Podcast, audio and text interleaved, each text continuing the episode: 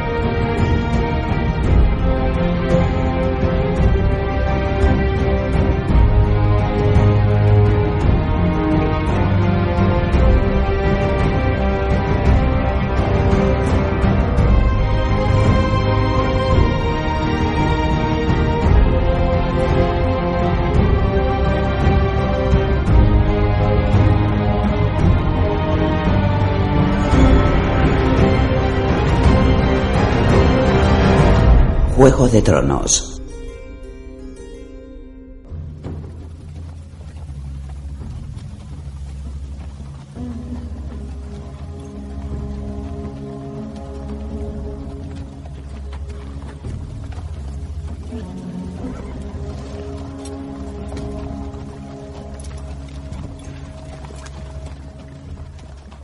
Ya habían transcurrido ocho días desde que Ned y las niñas se fueron de Invernalia cuando el maestre Luwin fue a verla de noche al cuarto de Bran, llevando con él una lamparilla y los libros de contabilidad.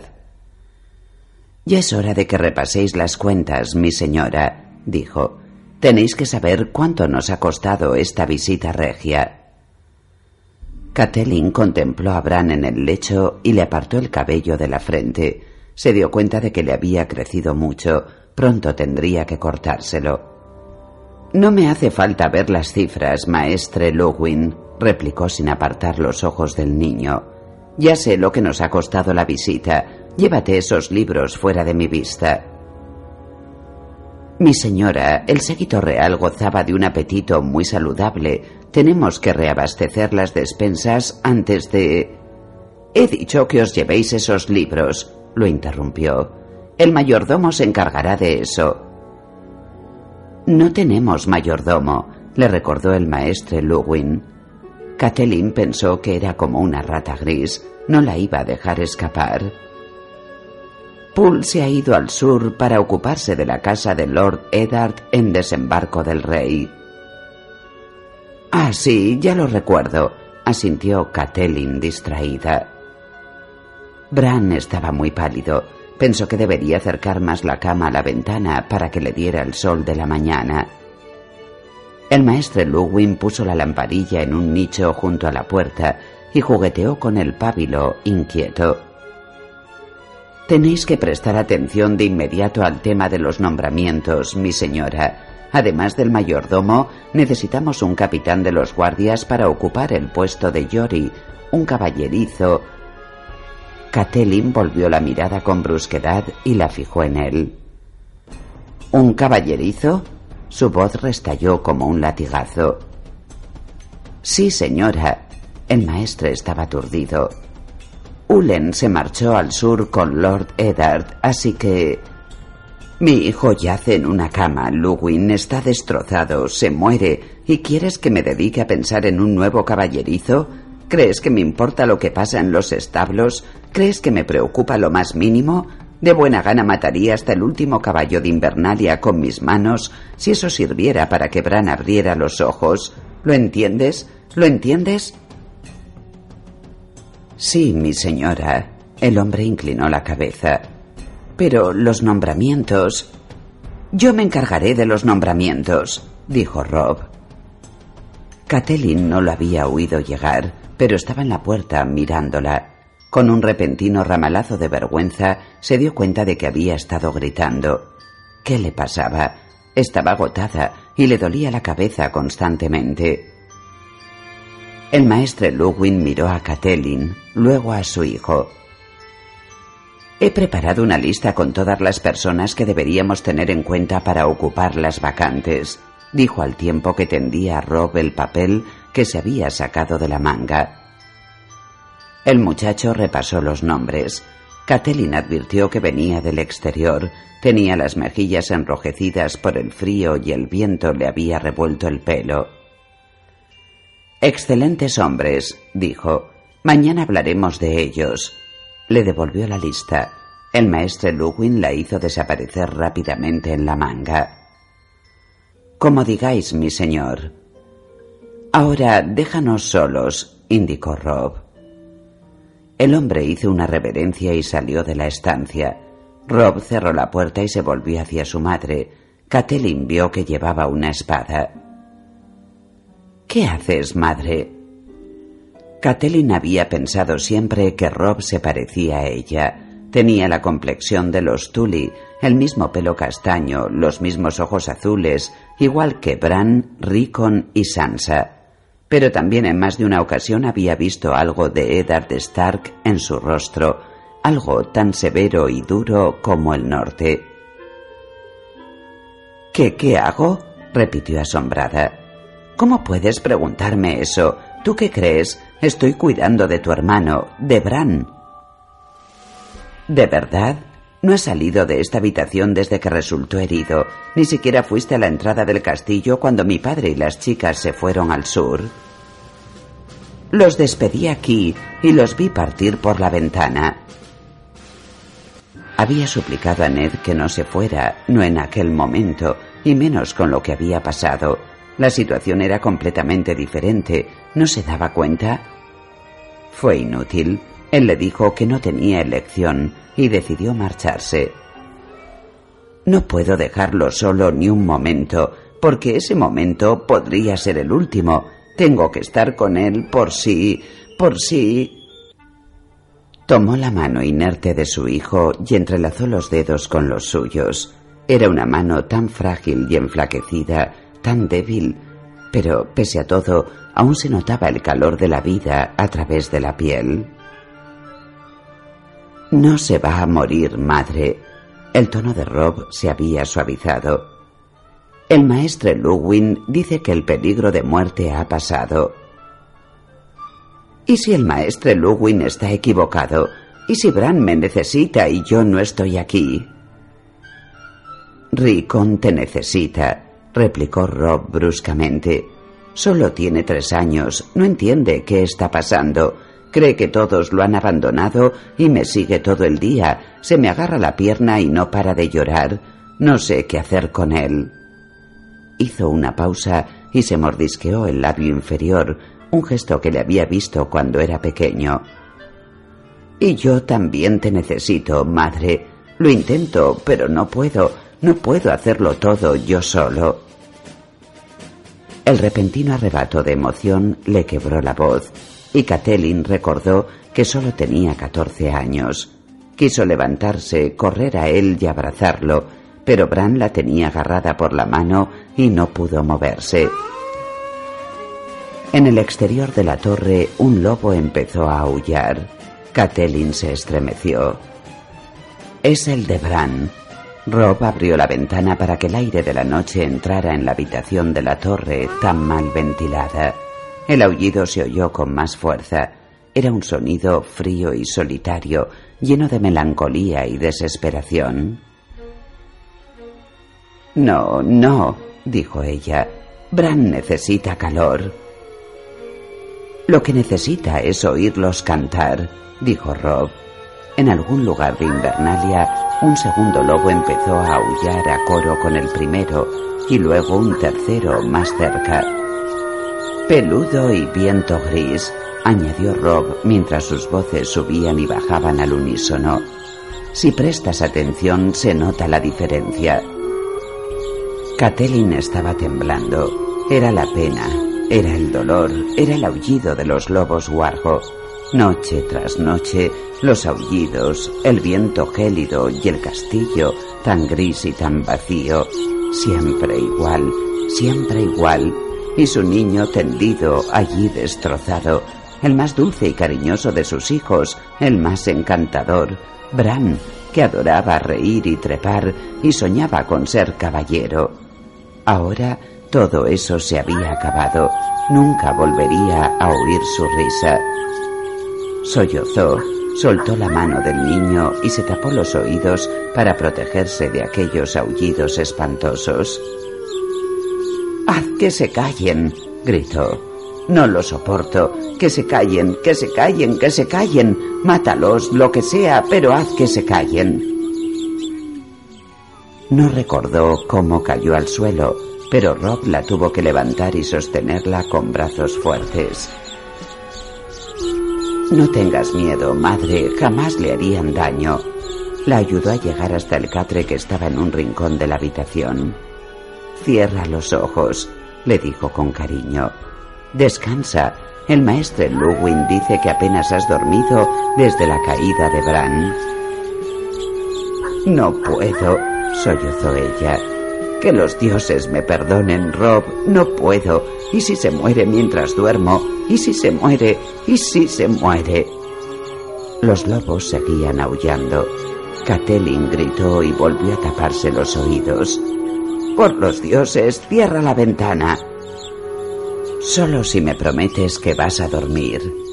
Rob se dirigió hacia la ventana, pero cuando iba a cerrar los postigos, se oyó otro sonido por encima del aullido lastimero de los lobos guargo. Son los perros, dijo, prestando atención. Todos los perros están ladrando a la vez. Eso sí que es raro. Catelyn oyó claramente cómo su hijo tragaba saliva. Alzó la vista y lo vio muy pálido a la luz de la lamparilla. Fuego, susurró el muchacho. Fuego, pensó ella. Bran. Ayúdame, dijo apremiante mientras se incorporaba en el catre. Ayúdame con Bran. La torre de la biblioteca se ha incendiado, dijo Rob. No dio señal de haberla oído. Catelyn alcanzaba a ver la luz rojiza y parpadeante por la ventana abierta. Se relajó aliviada. Bran estaba a salvo. La biblioteca se encontraba al otro lado del patio. El fuego no llegaría hasta allí. Gracias a los dioses, susurró. No te muevas de aquí, madre, dijo Rob mirándola como si se hubiera vuelto loca. Volveré en cuanto apaguemos el fuego. Salió corriendo y lo oyó gritar a los guardias y descender a toda prisa, saltando los escalones de dos en dos. En el exterior, en el patio, se oían gritos de fuego, pasos apresurados, relinchos de caballos asustados y ladridos frenéticos de los perros del castillo. Mientras escuchaba aquel caos, se dio cuenta de que los aullidos habían cesado. Los lobos guargo estaban en silencio. Catelyn se acercó a la ventana, murmurando una oración silenciosa de agradecimiento a los siete rostros de Dios. Al otro lado del patio, en la biblioteca, las llamaradas brotaban de las ventanas. Se quedó observando cómo la columna de humo se alzaba hacia el cielo y recordó con tristeza los libros que los Stark habían acumulado a lo largo de los siglos. Luego cerró los postigos. Al darse la vuelta, vio al hombre. No teníais que estar aquí, murmuró con voz ronca. Aquí no tenía que haber nadie.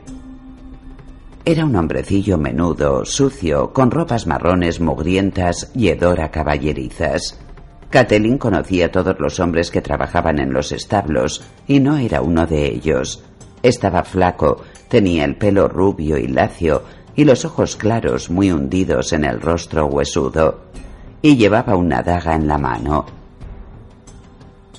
No, dijo Catelyn mirando el cuchillo y a Bran.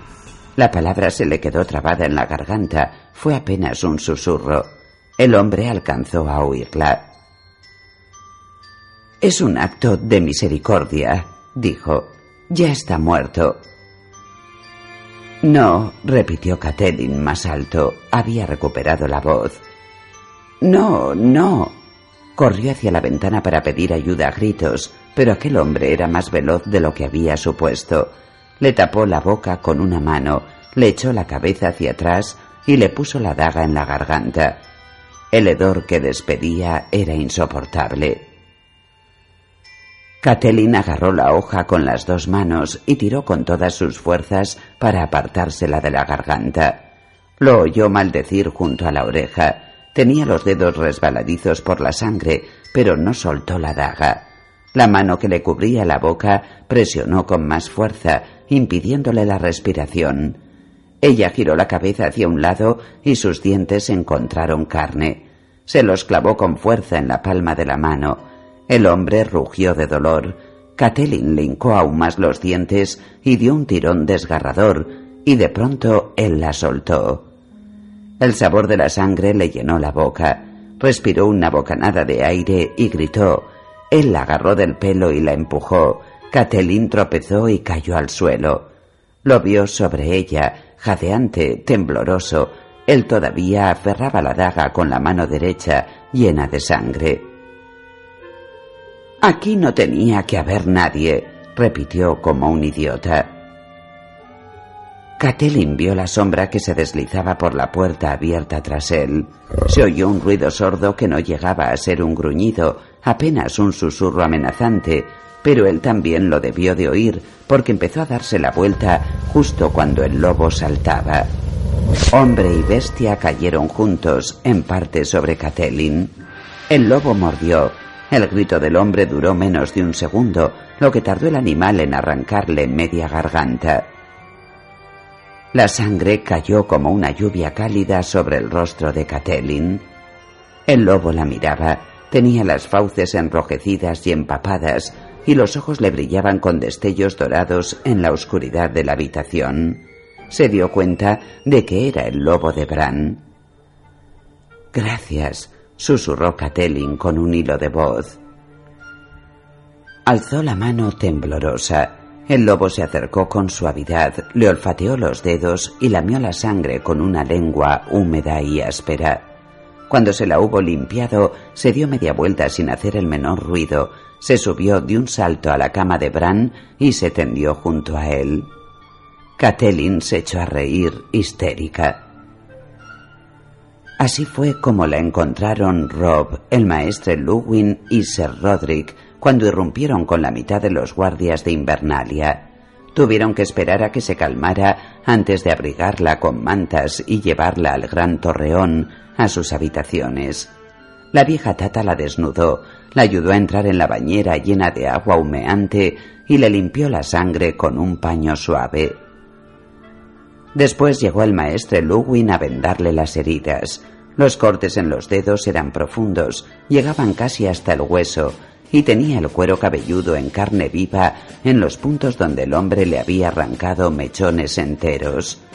El maestre le dijo que el dolor no había hecho más que empezar y le dio la leche de la amapola para ayudarla a dormir.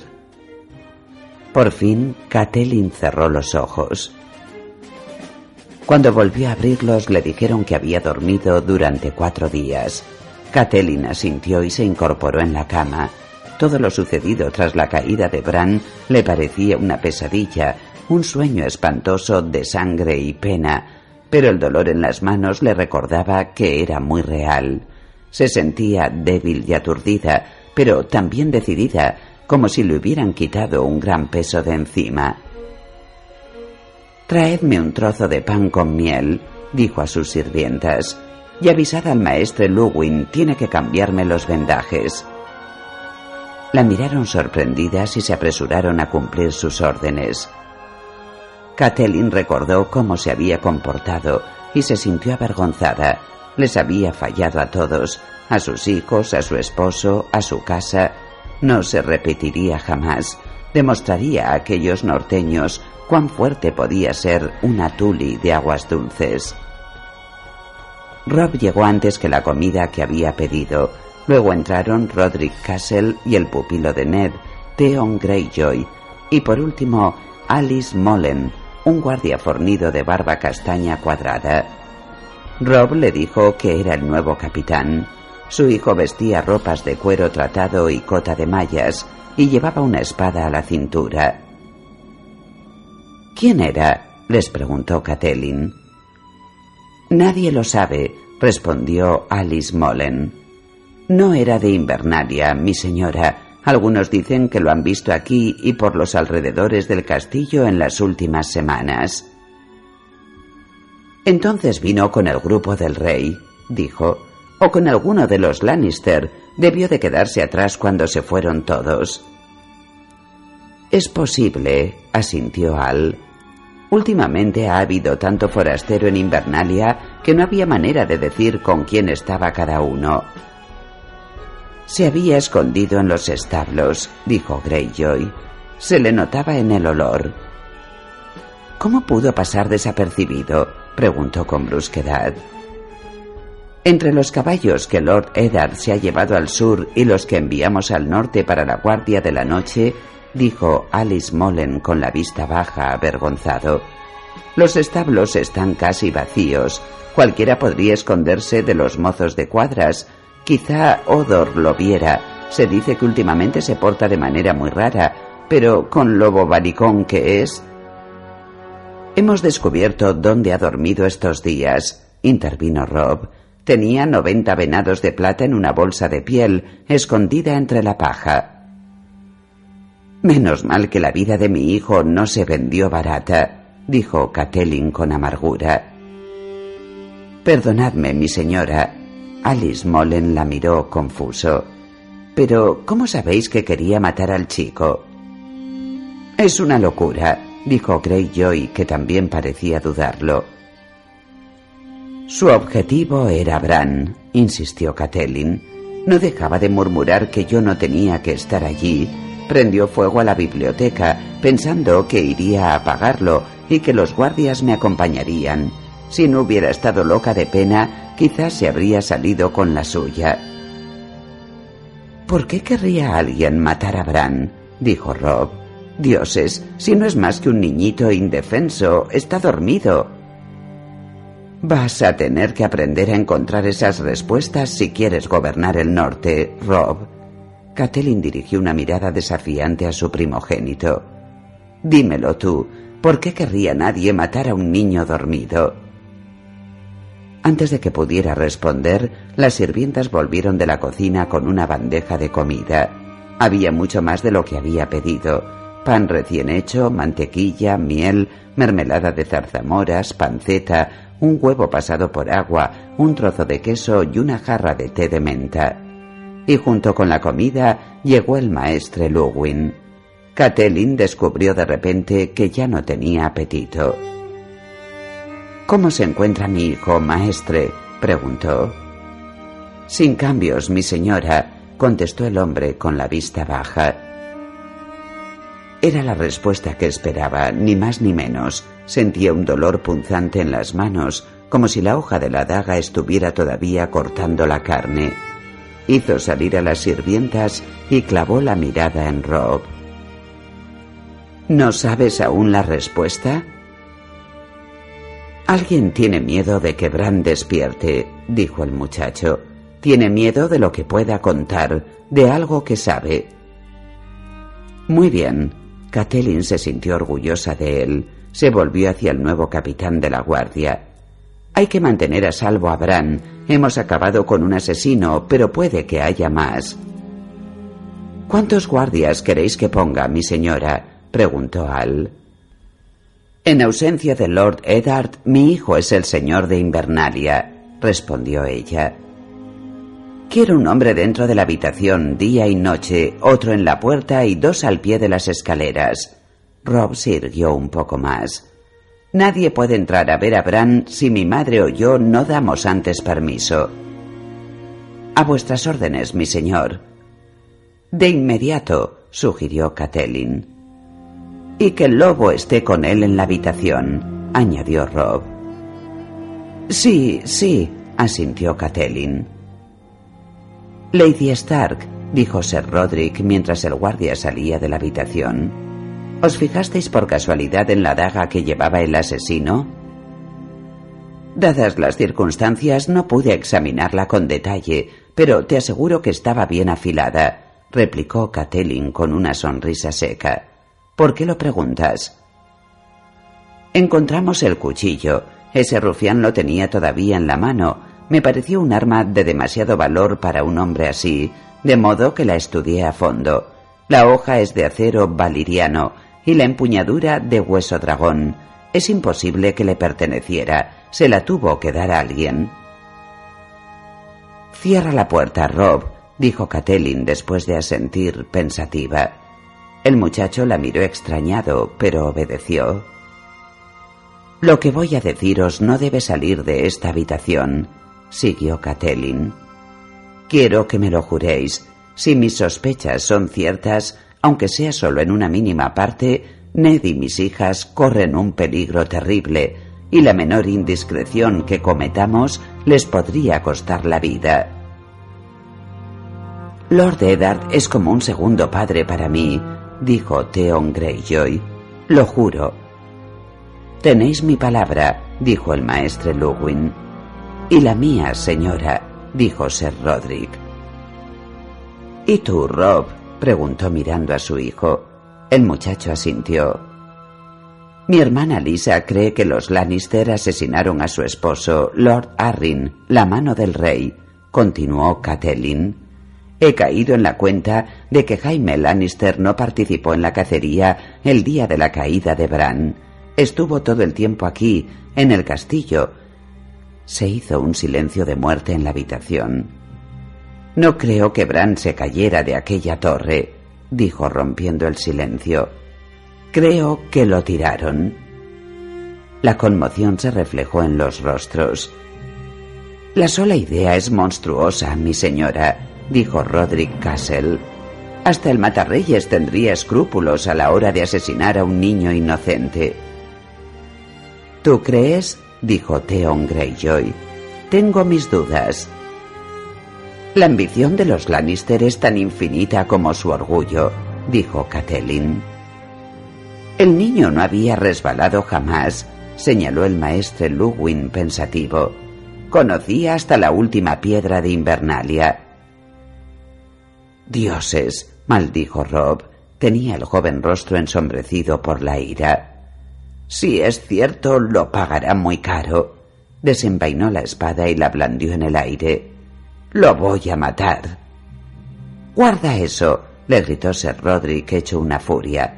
Los Lannister están a cientos de leguas. Nunca desenvainéis la espada si no tenéis intención de utilizarla. ¿Cuántas veces te lo tengo que decir, chiquillo idiota? Rob guardó la espada avergonzado. De repente volví a sentirse muy niño.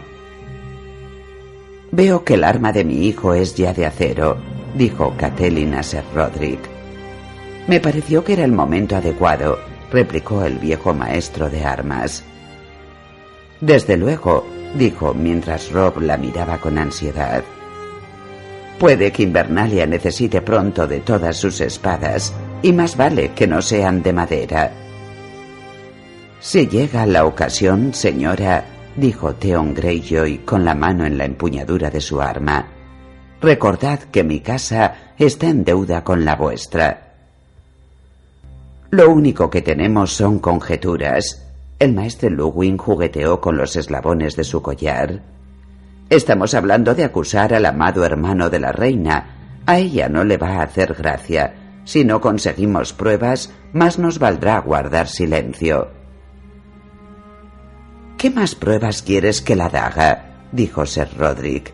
La desaparición de un arma así no puede haber pasado desapercibida. Alguien tiene que ir a desembarco del rey, dijo Catelyn. había comprendido que solo existía un lugar para dar con la verdad. Yo mismo, se ofreció Rob. No, tú debes permanecer aquí. Siempre tiene que haber un Stark en Invernalia.